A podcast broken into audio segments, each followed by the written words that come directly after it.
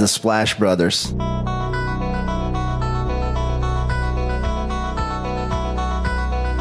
The Splash Brothers, is that?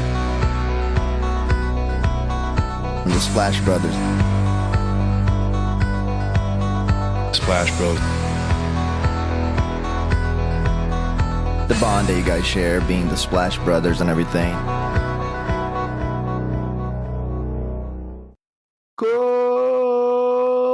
Começando Splash Brothers, primeira edição. Podemos considerar como a primeira edição extra dessa temporada, Léo? Exato, né, Gui? É, tendo aqui esse draft com tanto assunto, né? Draft é sempre muito legal e a gente aqui no Splash Brothers gravando um podcast extra aí, mais de meia-noite já, para falar um pouco do que aconteceu aí nessa noite e de repente, quem sabe, ainda tem uma surpresa no meio aqui, viu, Gui? ainda gravamos enquanto acontece o primeiro round. Brian Saisabal acaba de ser escolhido para Utah Jazz, gosto da escolha, mas não falaremos tão profundamente das 30 escolhas aqui, Léo. Falaremos basicamente, principalmente das 10 primeiras escolhas, depois abordaremos alguns outros assuntos. Acho que a gente pode deixar para comentar alguns aspectos com uma reflexão do que a gente gostou, do que a gente não gostou no nosso podcast tradicional de segunda-feira. Mas antes de começarmos aqui explorar o assunto NBA Draft, você quer falar para os nossos ouvintes, amigos e amigas, onde eles podem nos encontrar? Arroba podcast SplashBR no Twitter e no Instagram. Você pode encontrar a gente lá. Seguir, né, para dar aquela moral, interagir com a gente. Estamos postando bastante coisas recentemente. Postamos, inclusive, um, um mock draft dedicado ali pro nosso Twitter, né? Que foi diferente da edição do podcast passado, que o nosso ouvinte, eu tenho certeza que ouviu também com o Estabolito, Carlos Esportes. Então você pode seguir a gente nas redes sociais e sempre aqui, obviamente, seguir o Splashboards no seu,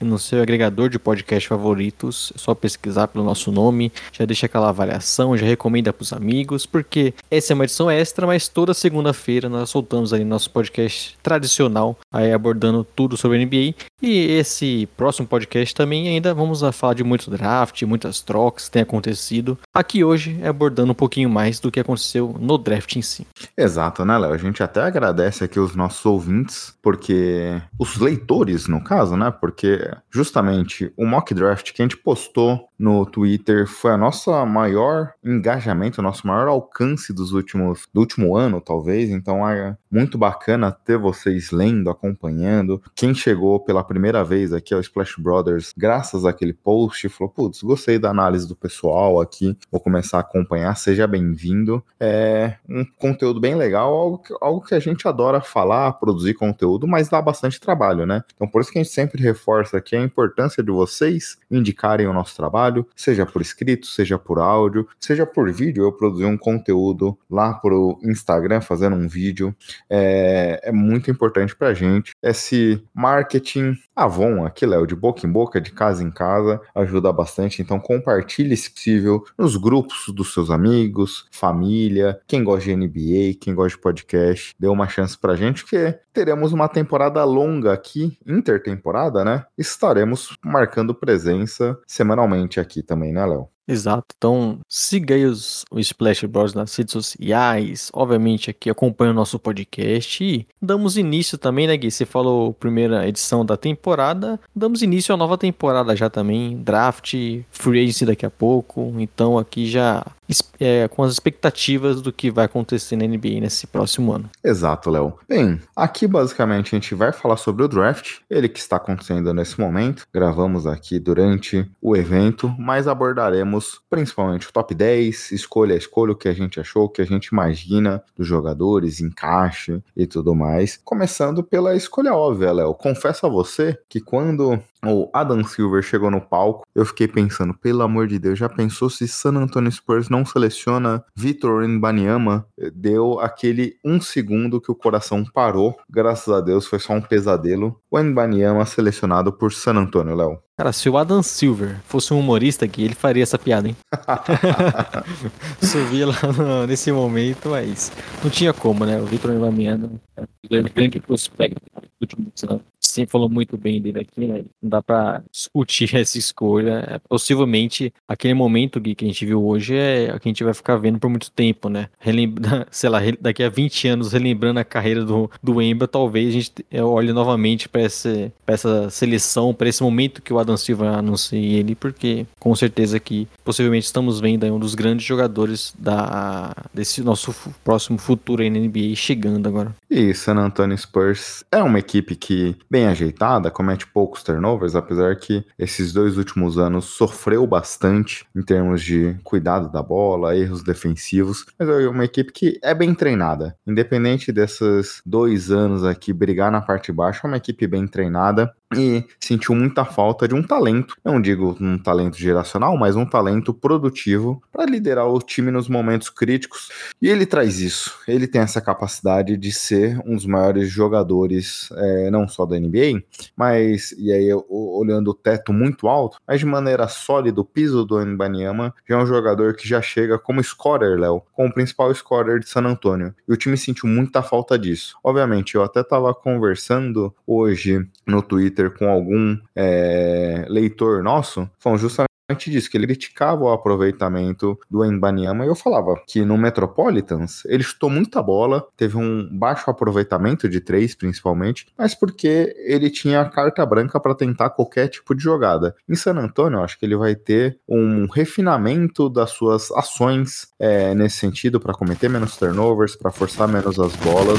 E nesse sentido ele pode potencializar bem seu estilo de jogo para ser um cara mais eficiente, mas ele já chega sendo o principal principal playmaker da equipe de San Antonio. Exato, é o cara aí que deve mudar a história aí do Spurs. E acho que é legal, a gente falou bastante disso, né? Como ele cair no time com o Spurs, que já tem alguns bons jovens, que tende a ser um time é, bem coletivo e conseguir desenvolver bem suas estrelas. Eu acho que o Emba é tipo daquele cara que a gente não consegue imaginar ele dando errado em cenário nenhum, né? Até em times que desenvolvem mal seus jogadores historicamente. Mas o Spurs ainda, você cair nesse, nesse momento para um time tão bom desenvolver novatos como é o Spurs, acho que só ajuda a ter mais expectativa ainda de como o Pode causar impacto nesse time e quem sabe já até na, nessas primeiras temporadas. Exato, Léo. Na segunda escolha aqui tivemos Brandon Miller, Mitch Kupchak, que é o general manager da equipe de Charlotte, comentou que eles não olhariam necessariamente por encaixe, eles não estão nessa timeline, e sim pelo melhor talento disponível. E Charlotte entendeu que o best player available era Brandon Miller. É, essa aí é a, não sei se dá pra chamar de surpresa, né? Porque ficou mudando muitos nomes. Uma hora era Scott, outra era Brandon Miller. Mas a gente já comentou aqui também bastante como pra gente, né? O Scott Henderson.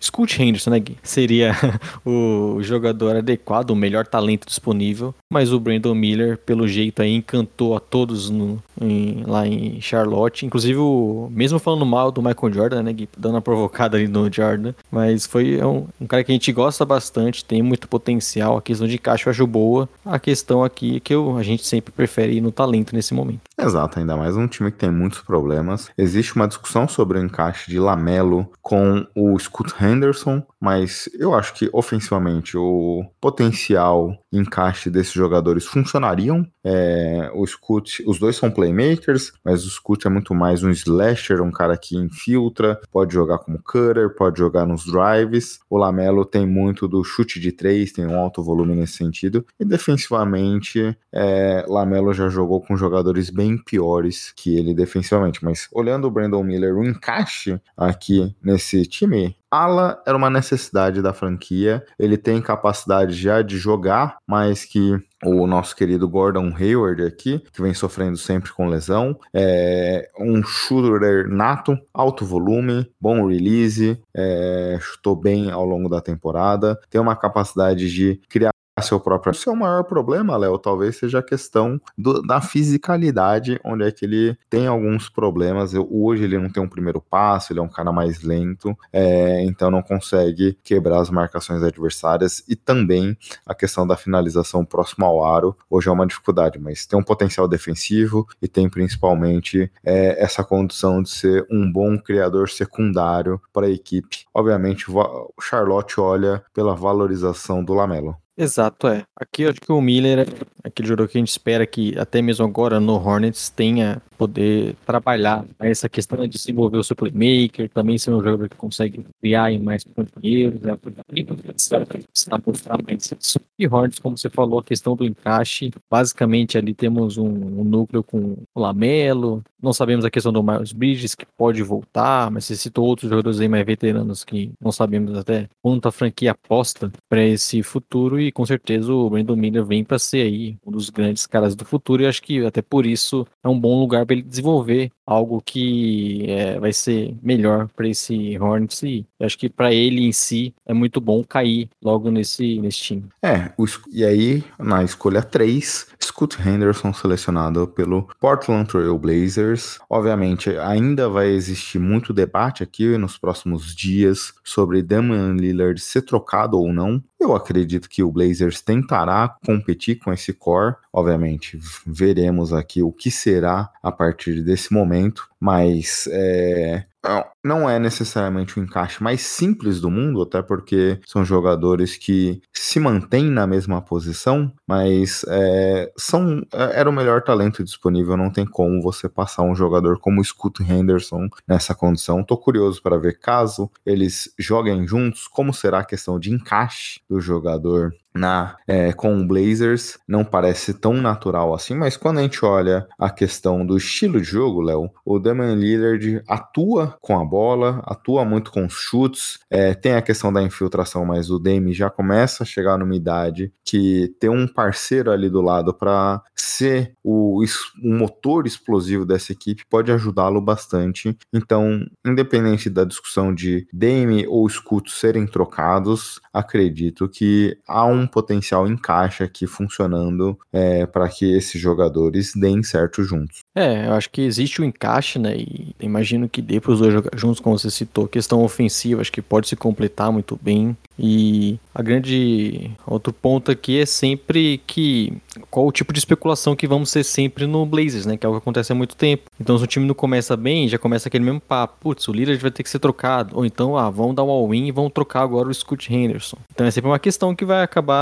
eu acho que ficar nesse Blazers, mas eu gosto, acho, do encaixe. O Blazers tem que nesse talento. A gente já falou mil vezes aqui, né? Se tem um jogador desse nível, você pega ele, mesmo que daqui a um tempo você vê que não vai dar certo. Você pode, inclusive, trocar o Lillard e já iniciar a sua reconstrução de fato com um cara desse nível, né? Então, o Blazers fez certo, vamos ver aí quais são os próximos passos, mas eu tenho a expectativa, viu? O Blazers vai ser um time que eu vou querer ver nesse início e vamos ver, e com certeza estão ainda no mercado. Né? Exatamente. Eles ainda têm a questão da renovação do Jammer Grant, tem o um contrato do Nurkic. Simons, é... né? Muito especulado em trocas. Exato, também. É na quarta, quarta escolha, Léo. É, existiu muito do boato ao longo dessas últimas semanas em torno do Ken Whitmore ser selecionado aqui. Whitmore que caiu bastante no draft, sendo selecionado também pelo Rockets, que tem a quarta escolha, mas aparentemente teve problemas físicos que fizeram com que o Ala despencasse aqui na loteria. Falaremos dele já já. Mas a Man Thompson, se o Whitmore estava fora, a escolha parecia natural em torno de um dos irmãos Thompson. É, Amen Thompson pareceu o claro favorito para essa escolha. O Rocks gostava muito dele, né? Como você falou, a outra opção parecia um jogador que eles acabaram selecionando depois, né? Então a torcida do Rocks tá ouvindo a gente com certeza tá bem feliz no momento. O Amen Thompson que é aquele caso de muito talento, muito potencial, que ainda agrega no time na questão de necessidade. O time precisa de um jogador para posição. Então era uma escolha bem óbvia aqui do, do Rockets. A gente vai precisar falar um pouco mais deles mais para frente, pensar na questão de encaixe, estilo de jogo agora que mudou o treinador. Com certeza o caminho que a franquia estava tomando não era das melhores, até mesmo para desenvolver esses caras. E isso é uma questão, porque a gente vai ter que ver como vai ser com o Doc agora, mas pegaram aqui no Amen Thompson um grande potencial, um grande talento. E o nosso amigo Caleb, né, Gui, que esse ano acabou não participando com a gente, sempre falou, né, como vai ser esse, essa dupla aí de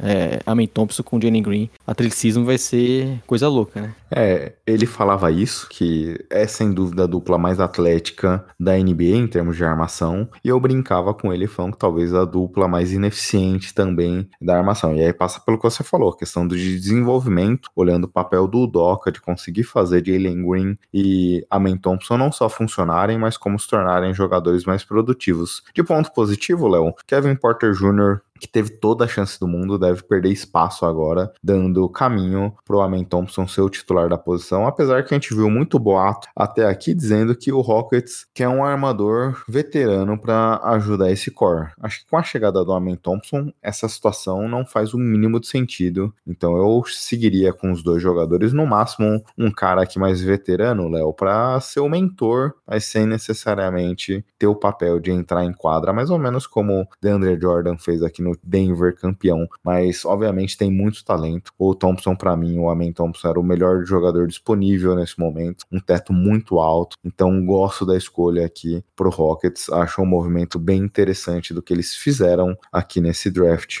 Quinta escolha, Léo nosso amigo Gabriel Martins não está feliz com o caminho que os Pistons tomaram, uma, selecionando Alzar Thompson, que é o irmão também, mas você gostou dessa escolha, né? Exato, Alzar Thompson é um jogador que, apesar de ser idêntico, né, Gui? Irmão gêmeo do Homem Thompson, ele é um pouco diferente, um cara um pouco mais completo, um bom defensor, um jogador que foi evoluindo no seu arremesso, evoluindo como um passador, né? Ele era muitas vezes o, aí mais o criador do time ao lado do irmão. Então é um jogador que eu acho bem completo, não é aquele encaixe simples, a gente já imagina como vai ser Cade Cunningham, Jaden Iven, Alzar Thompson, talvez sejam muitos jogadores ali parecidos que daqui a um tempo o Pistons vai olhar e vai pensar que, que deve trocar um, né? Mas eu gosto do, do, do Alzar Thompson. Não seria o meu quinto jogador aí, se você pensar em talento, mas até por questão de encaixe, eu não, eu não sou tão crítico igual a, no, ao nosso amigo é, Gabriel, né? Até porque, Léo, uma coisa que eu falei no nosso mock do Twitter e repito aqui, os Pistons não, tão, não estão em condições de selecionar por encaixe. Eu acho que eles estão ainda num processo de reconstrução que pode estar na metade dele, mas ainda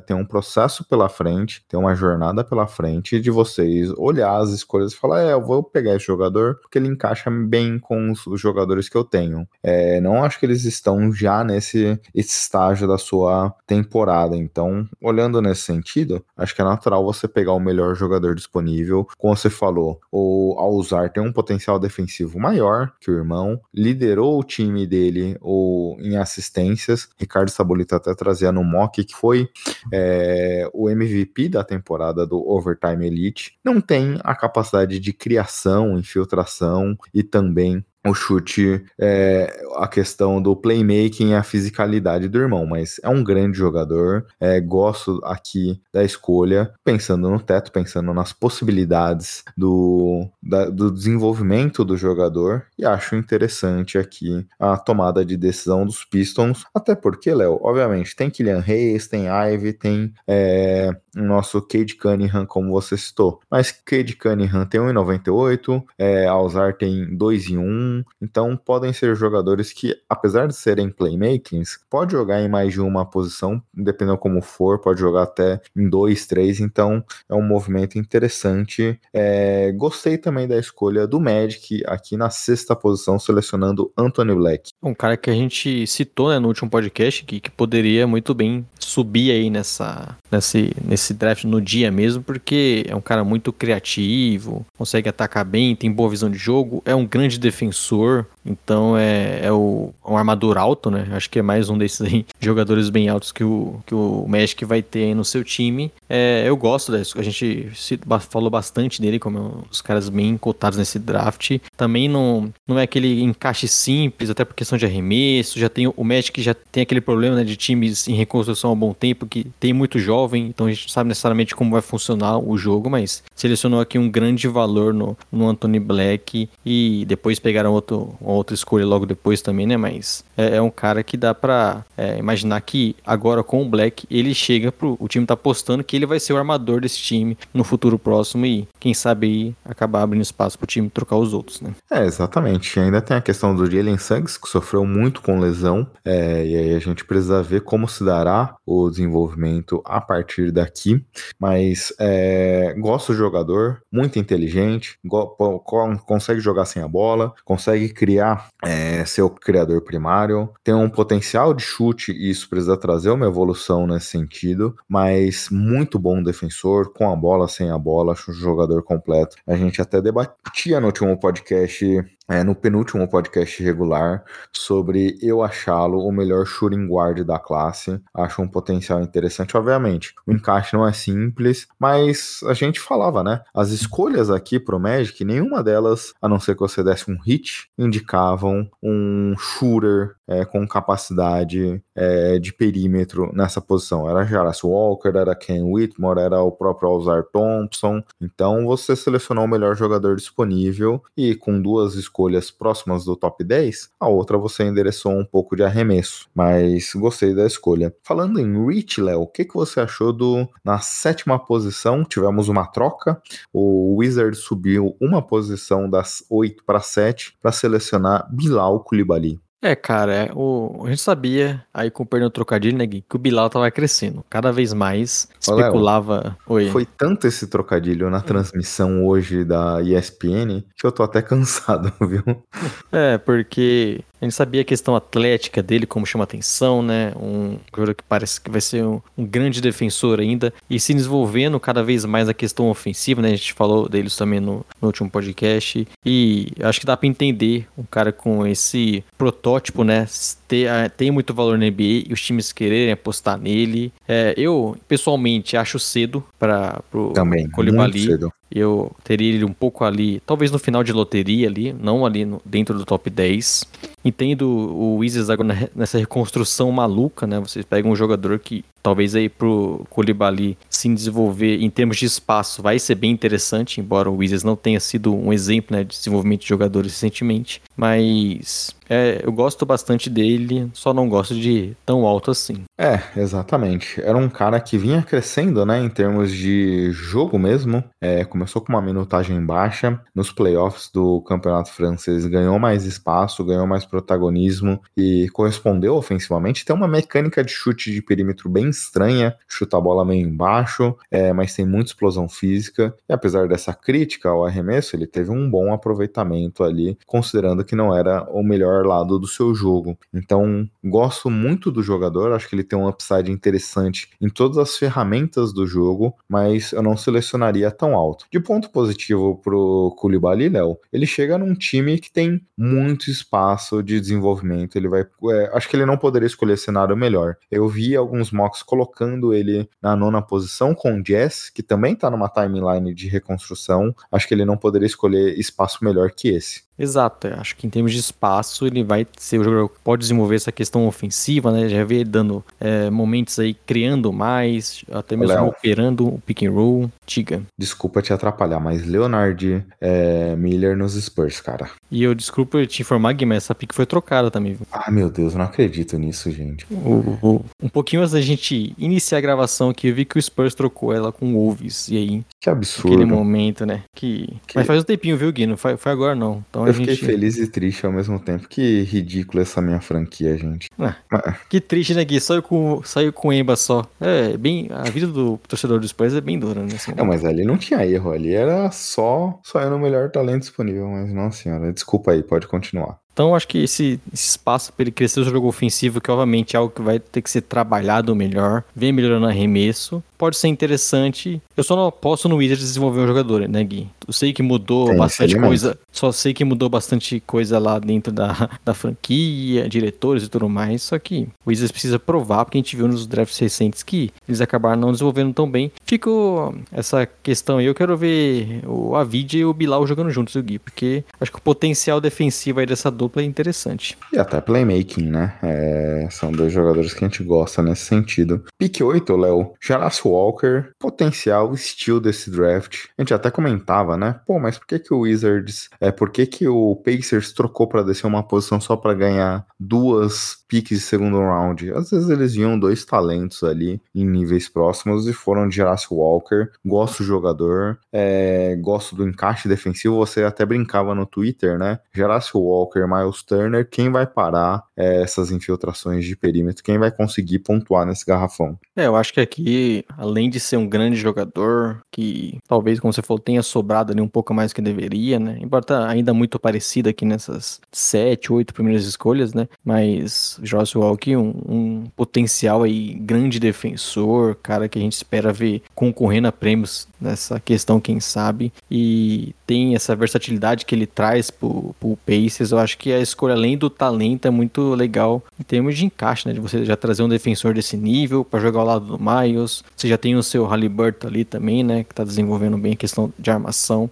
Então, o Pacers aí que nos próximos anos vê, pode ver esse núcleo que é bem jovem ainda, tá muito certo. Eu acho que ali essa é a escolha perfeita, né? Acaba sobrando um talento para você que funciona muito bem com o que o time tava buscando. Exato. E um jogador caiu bem aqui. A gente tinha mais alto, gostávamos do jogador, mas cai num lugar bem interessante. Pique 9, Léo. Taylor Hendricks selecionado é pelo Utah Jazz. Aqui, mais um ala com muito potencial defensivo. É, um cara que também desses atléticos aí, bizarros, que marca diversas posições, um cara que chega até um pouco mais pronto. Acho que pode encaixar muito bem com outro jogador ali que deve jogar dele nas alas, né? O, o Lauro Markkanen. Tem a questão de trazer arremesso de três também, que é algo que o, o Jazz gosta de fazer bastante, né? Nos seus anos recentes aí. E é uma escolha bem sólida, um jogador que imagino tem uma grande carreira aí na NBA. É, apesar da gente nos grupos aqui no momento estar comentando poderia ser um outro jogador, né, Gui? O Hendricks não dá para criticar a escolha nesse, nesse momento, porque eu gosto do, do talento e acho que é uma posição que o time com certeza iria endereçar também. É, é uma necessidade, né? A gente olha o Jazz nessa última temporada, foi uma das duas, três piores defesas. Então ele traz um marcador versátil, é, com muita capacidade defensiva, de atuar como help defender, de, marca, de ajudar na marcação do perímetro. Então cobre muitas lacunas da necessidade do time. E talvez seja um jogador de um piso, um teto baixo como a gente comentava, é, o, o, Gabriel comentava isso no nosso mock aqui, mas um piso altíssimo, potencial 3D muito bom, e é o típico jogador que hoje em dia na NBA você não deixa passar, você seleciona ele é, e não tem muito o que fazer nesse sentido. Cotar, estávamos cotando ele para o top 10, ele sai nessa posição. Pick 10, Léo, tivemos uma troca. O KC subiu no draft é, para buscar Keyson Wallace eu tenho uma dificuldade de entender como ele vai funcionar num primeiro momento, mas olhando que Lu Dort tem, se eu não me engano, mais dois anos de contrato. Vejo ele podendo ocupar muito espaço do Dort ali, ser o principal marcador do perímetro desse time e se desenvolver também ofensivamente aqui. Chega num lugar onde é ele não vai ter tanta responsabilidade na criação. É um time bem versátil nesse sentido. Então acho que ele cai num ambiente muito bom para Keyson Wallace. É, eu acho que o Thunder é um pouco a questão do Magic também, né? Tem muitos jogadores já, então você fica meio perdido. Qual é, caras deveriam buscar, qual seria o melhor talento, como esses, esses jogadores vão conseguir minutos, né? Então, que isso Wallace é um jogador que a gente é, cogitava ali até um pouco mais a, acima do top 10 e talvez no, no Thunder ele não vai chegar tendo o impacto que ele teria em outros, é como a gente falou do Wizards, até mesmo do Jazz, porque tem outros caras na posição, mas eu gosto do, do Wallace, acho que tem tudo para ser um grande defensor também, e você imaginar que já tem o Guida e já tem o Shai sendo esses criadores, é, apesar de talvez ele não, ser, não vai ser aquele cara que você aposte é, ficando nos times aí dos rookies da temporada, porque talvez não tenha tanto espaço, né, e o Thunder tá melhorando já, só que é, é um jogador que eu gosto bastante e você pegar bons atletas, por mais que você já tenha outros, sempre vai ser bom, né? Então o Thunder acabou aqui pegando um bom valor. Exato. E aí, pro Thunder subir, eles absorveram o contrato do Davis Bertans, se eu não me engano, tinham 22 milhões garantidos pelos próximos dois anos. É, isso até abre uma caixa interessante para a gente falar aqui, Léo. Com esse espaço criado aqui é, no seu cap, o Dallas também fez uma outra troca pela pick 24 do Sacramento Kings para absorver o contrato do Richard Holmes. É, nessa escolha 24, eles levaram Olivier Marquez Prosper. Exato, é. O Dallas, eu não vou criticar tanto assim, viu, Gui? Porque a gente já falou nossa opinião até do, sobre o Lively que não era o cara que eu pegaria nesse momento. Nem acho que. Eu entendo que eles estão buscando loucamente um pivô, mas não sei se vai ser ele que você vai desenvolver. É questão de ele ter mostrado pouco, né? Você tem outros valores ali. Mas pelo menos, como você citou, eles conseguiram se aproveitar disso. Acabaram tocando contra o Bertans. Depois conseguindo uma outra escolha com esse espaço que eles fizeram, né? Mesmo tendo que pegar o Holmes. Então, é, eles pelo menos conseguiram se movimentar um pouco, trazer mais flexibilidade para esse time, conseguir mais ativos e gosto bastante do Prosper. Então, eu acho que se você tivesse invertido as escolhas, talvez não estaria criticando. Embora no, no Prosper não, é, não era cotado ali para loteria, mas é um cara que até essa, versatilidade defensiva que a gente pede muito para esse Dallas e pelo menos eles conseguiram isso e não dá para achar que foi ruim, né? Embora a gente já falou bastante sobre o Lively aqui e não e tava cada vez mais certo que seria ele a escolha e realmente o Dallas acabou selecionando. É, é difícil não criticar, né? Principalmente nós que não gostávamos do prospecto do jogador. Mas é, a segunda troca acho que compensou bem, porque eles podem ter trazido um pivô titular. Eu acho que hoje o Holmes, é, pelo menos no dia zero da, dos treinamentos do, do Dallas, o Holmes é melhor jogador hoje que o Lively, e isso tira um pouco de sobrecarga em cima do pivô novato. É, e trazem um jogador nessa única troca, trazem potencialmente dois titulares para o time. Um cara muito versátil que vai poder ocupar bem o papel que era do Dallas, que foi pro Nets. O, o Ala, o agora. Dorian Finney-Smith. Dorian Finney-Smith. Acho que é bem, é bem parecido, assim, o biotipo físico, é, a, a, evolução que o Finney-Smith trouxe na bola de três, acho bem interessante a substituição, mas obviamente Lively a gente não gostou. É, tivemos aqui também, Léo, uma troca do Boston, é, tinha recebido na troca do Smart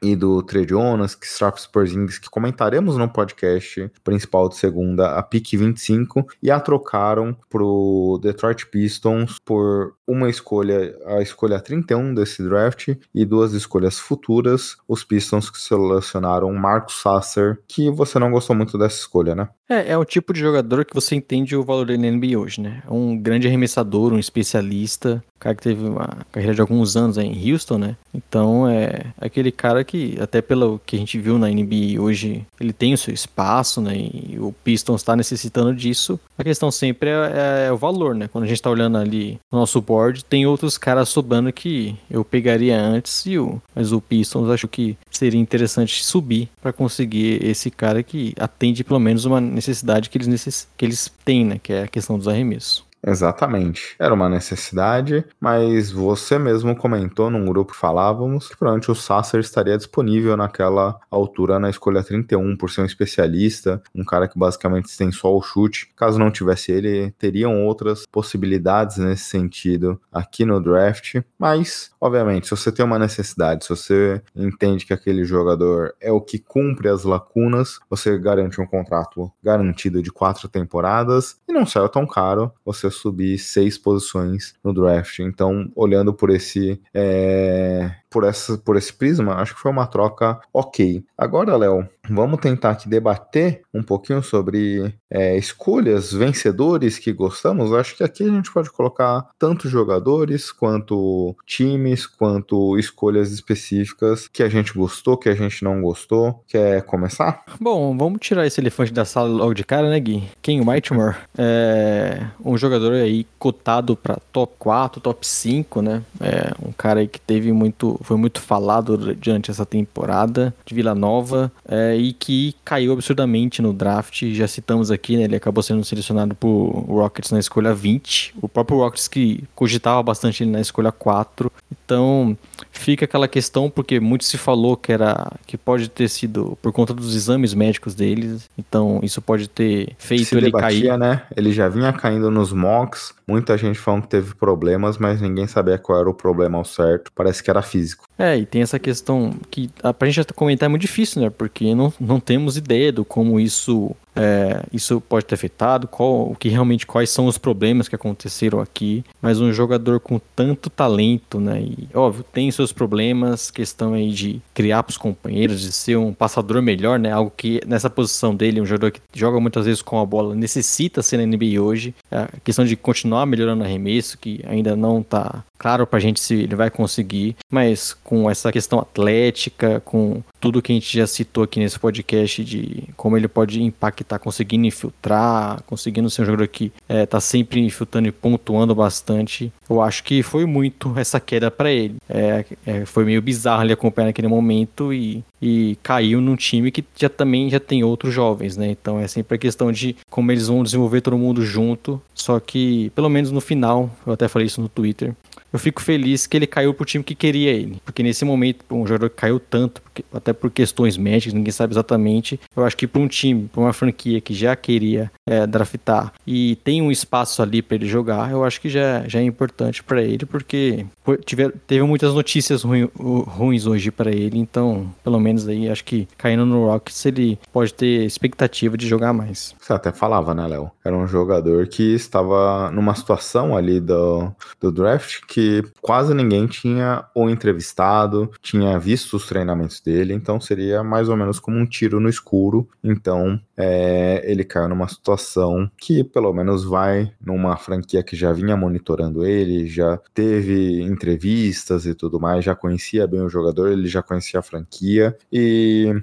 se você falasse há um mês atrás que o Rocket sairia com Amen Thompson e Ken Whitmore no draft, todo mundo imaginaria que que eles pagaram para subir tanto, qual loucura que o Rockets fez. Obviamente tem uma questão de lesão, a gente já comentou aqui recentemente, né? Como o Michael Porter Jr. era um prospecto pré-lesão, pré-situação de problemas nas costas no high school, e o que ele virou depois, basicamente um, um, um spot-up shooter. É, o jogo dele caiu demais fisicamente com toda a situação. A gente não sabe qual é o problema do Ken, é, mas nessa situação, pelo menos em termos de potencial, é interessante. Até porque a timeline também do Rockets converge bem com um jogador que pode estar machucado e perder uma temporada toda. Eu gostei também aqui, Léo, gostei do trabalho é, do nosso querido é, o New Orleans Pelicans. É, eles selecionaram Jordan Hawkins na escolha 14. Eles que tinham necessidade de chute. Eles que parecem uma equipe, nesse momento, com bastante problemas, né, nem diria é, de jogo, mas até mental. É um time que sofreu, sofre muito com a questão do Zion Williamson. Teve movimentos aqui recentes que pioraram a situação da franquia e parece sentir falta de jogadores com DNA de campeão, trazem um campeão do universitário, é, trazem um dos melhores shooters de perímetro aqui, trazem um cara que se movimenta muito sem a bola, é, então acho que um encaixe imediato aqui nesse Pelicans que sentiu muita falta, Léo, de um jogador com essa capacidade de movimentação off-ball, abrir espaço, e para o Hawkins também é uma situação ideal, porque apesar de ser armador, ele não é um armador que joga com a bola, ele joga muito melhor sem a bola, então com o Ingram, com CJ, com Zion, tem algo que ele não vai precisar é dar bola na mão para criar jogadas. Ele vai poder se movimentar muito e abrir os espaços aqui durante seu jogo.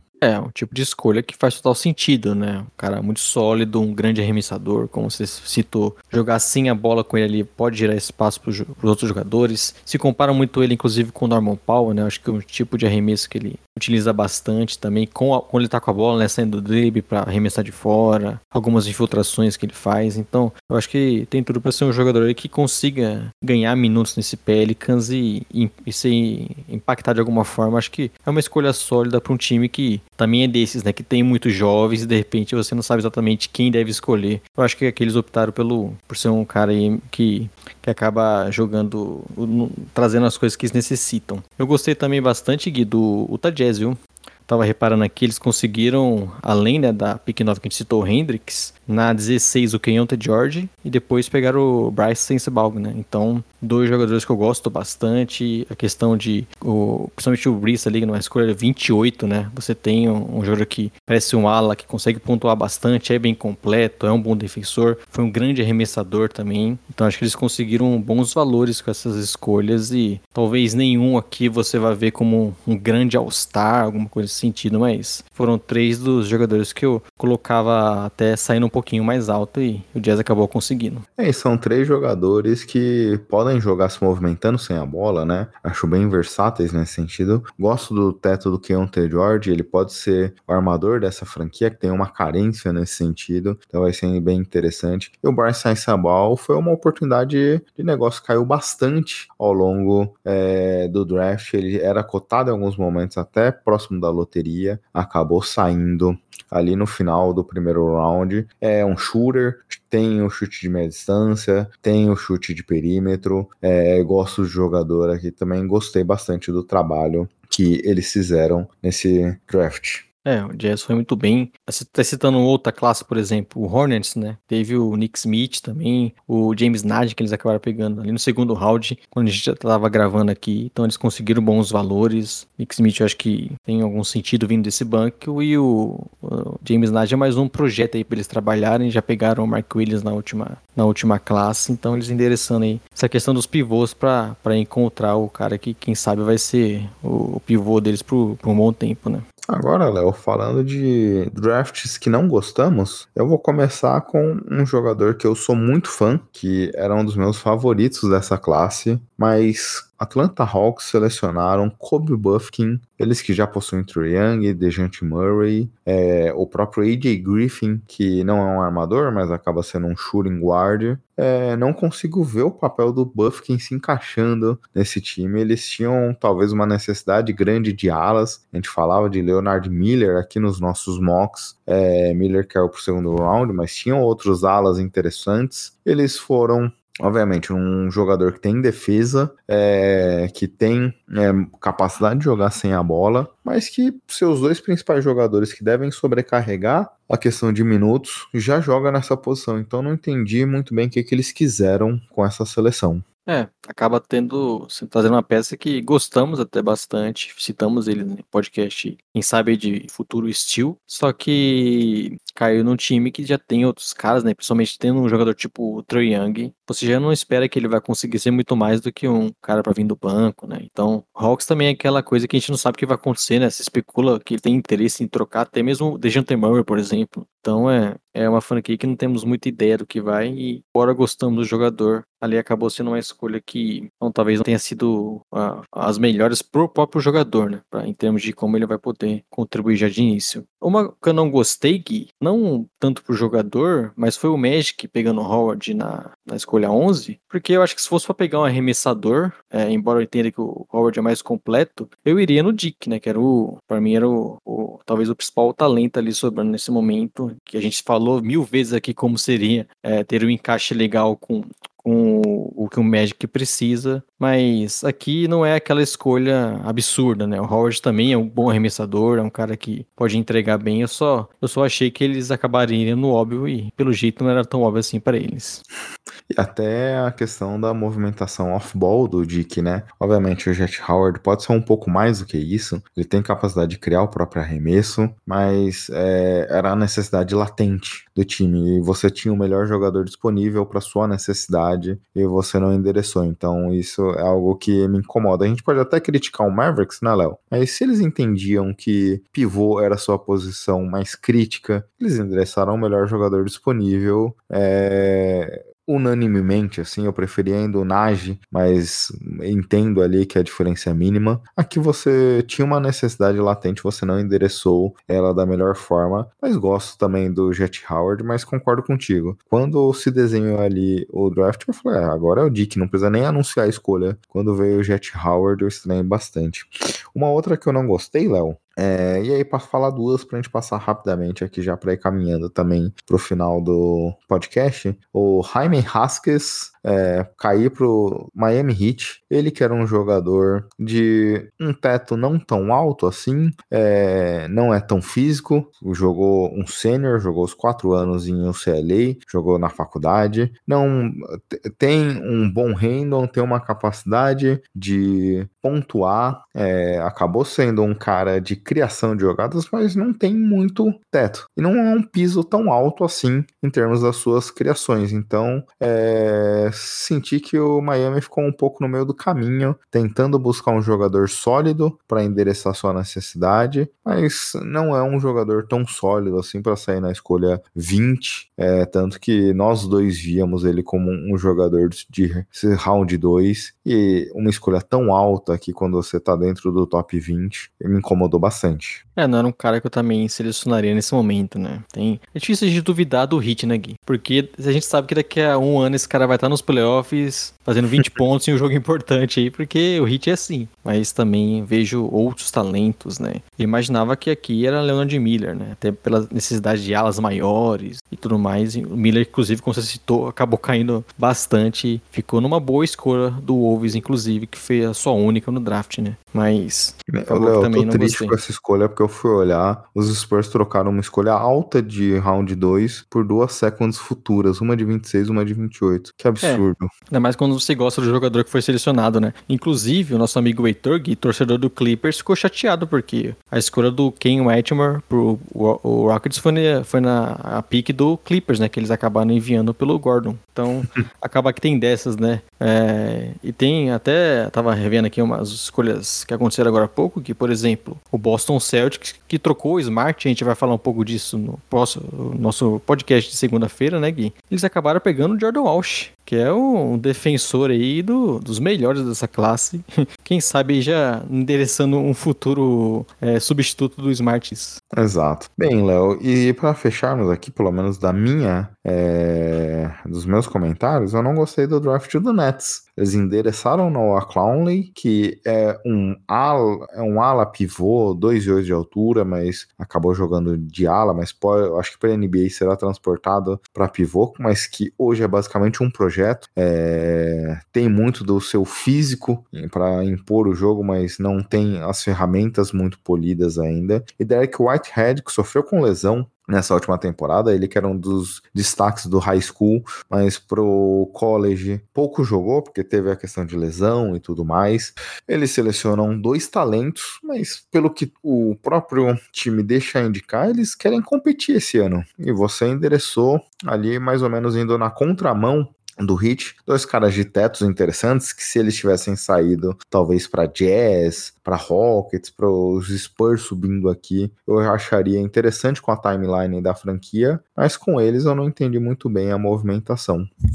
É, acabou que não ficou tão claro. O Gui, até como esse finalzinho de podcast, adivinha onde caiu o meu querido Maxwell Lewis? Eu vi que foi draftado agora há pouco, não vi para onde. Los Angeles Lakers, viu, Gui? A gente sabe que o histórico recente do Lakers acabou pegando na quadragésima escolha, né? Caiu muito. Ele, o Leandro Miller, que acabou sendo a 33 como eu já citei. Então, jogadores aí que eu esperava sair na primeira rodada, o Max Lewis, um cara que foi pro Lakers, que eu até gosto, viu? Porque o Lakers tem é, recentemente desenvolvido bem os seus jogadores, acabaram inclusive draftando o Jenny Rude, né? Que é também outro cara que eu acho que faz total sentido nesse time.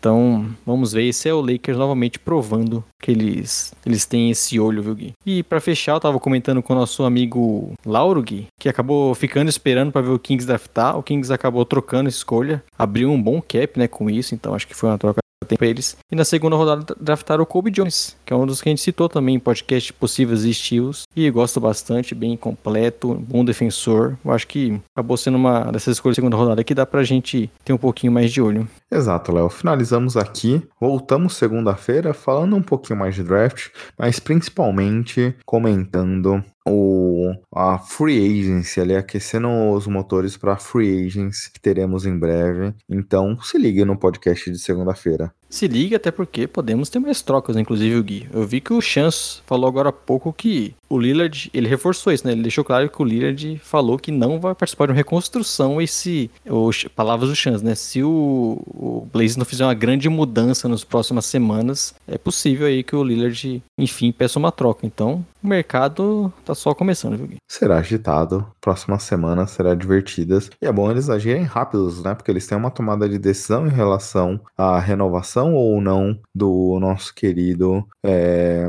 Agora me fugiu o nome do Grant? Léo. Jeremy Grant, que se ele entender que o Lillard vai sair, ele pode também pegar o bonezinho dele e antecipar alguma movimentação. Então, será dias interessantes, semanas interessantes pela frente aqui. É isso, como o Gui já falou. Acompanhe nosso podcast segunda-feira, falando sobre todas as trocas que aconteceram, né? O Wizards é um novo, novo time, Chris Paul tá no Warriors, Smart saiu do Celtics.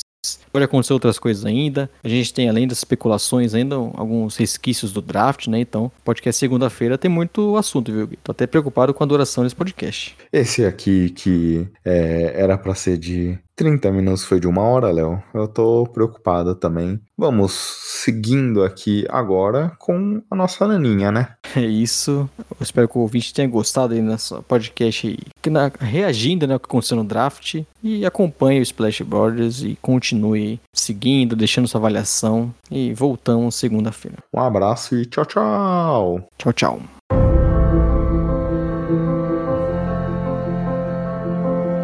The San Antonio Spurs